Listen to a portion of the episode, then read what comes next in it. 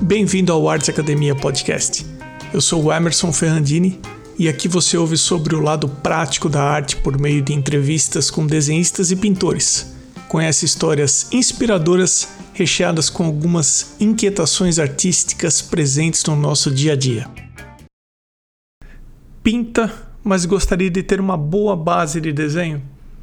Ou então gostaria de ter mais liberdade para criar sem ficar tão preso ao decalque ou ao grid?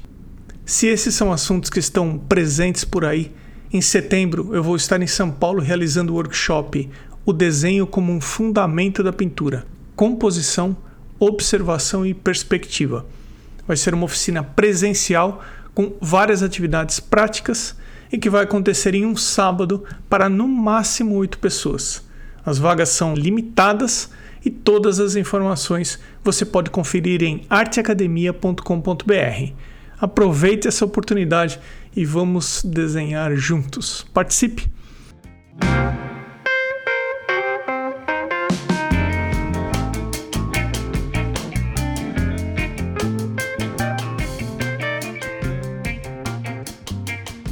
Você já ouviu falar da National Gallery of Art em Washington, D.C., nos Estados Unidos?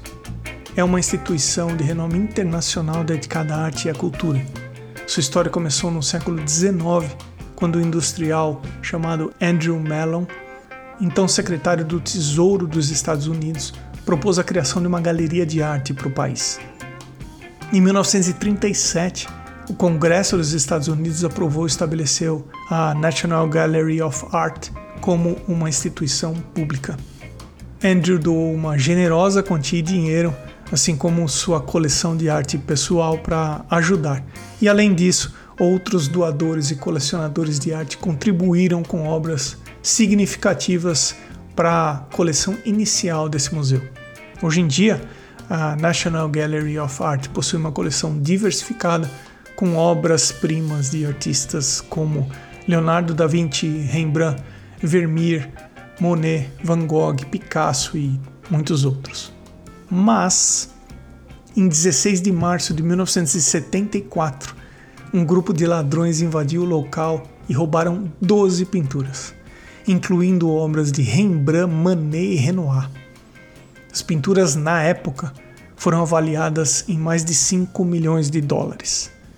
O roubo das 12 pinturas da National Gallery of Art foi um dos roubos de arte mais significativos da história. Após o roubo, as autoridades investigaram intensamente o caso, mas não encontraram lá muitas pistas.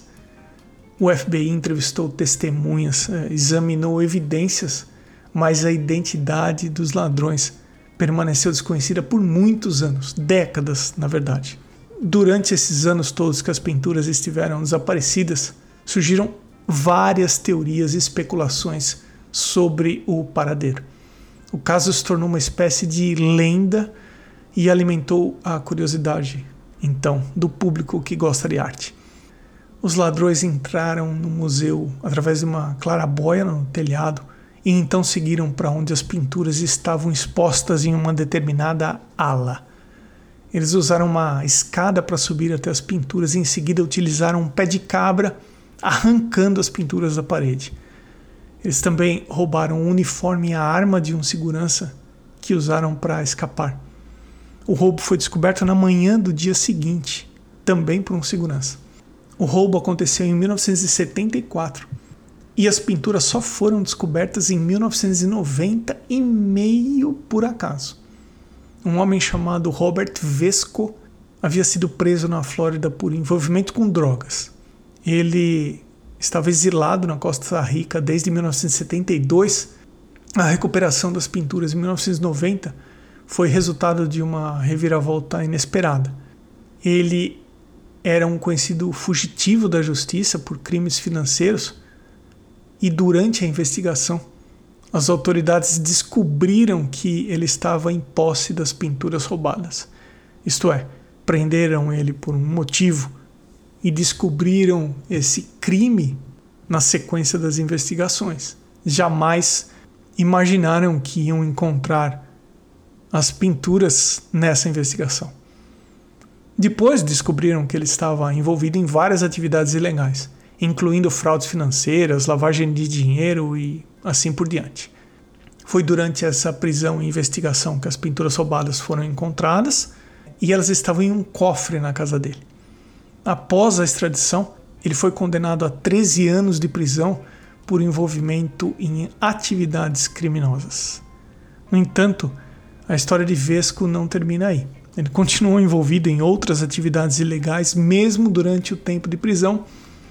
Foi acusado de continuar a cometer fraudes, lavagem de dinheiro e faleceu em 2007, enquanto cumpria sua sentença de prisão na Jamaica. Desde então, as pinturas recuperadas foram restauradas, organizadas e voltaram a ser exibidas na National Gallery of Art onde continuam a atrair visitantes do mundo inteiro.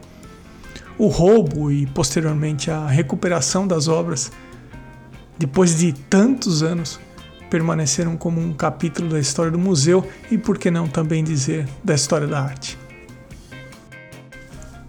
A seguir, as pessoas que valorizam a arte na forma de apoio a esse podcast. Com o arroba na frente, Ana Somaglia, Arte Gravura, Amanda underline Novas underline Arts, Baia Inc. underline, Cacilda Vitória, Cibele Monteiro.art, Elane underline art underline drawings, desenho.designio, Flávio Espúrio Atelier, Elocouto Arte, Ilustrartes Desenho e Criação, Irmigar underline desenha, Ivana Pellegrini Atelier, Gianni Moro Atelier, Camaia.art, Lorena Atelier, Lucas Pereira underline arte, Márcia underline em underline Mário Sérgio Freitas, msouto.arte, Osvaldo underline Soares underline arte, Sérgio underline Fuentes underline ilustra, Vinícius Mendes e eu agradeço também aos apoiadores anônimos. E até o próximo episódio do Arte Academia Podcast.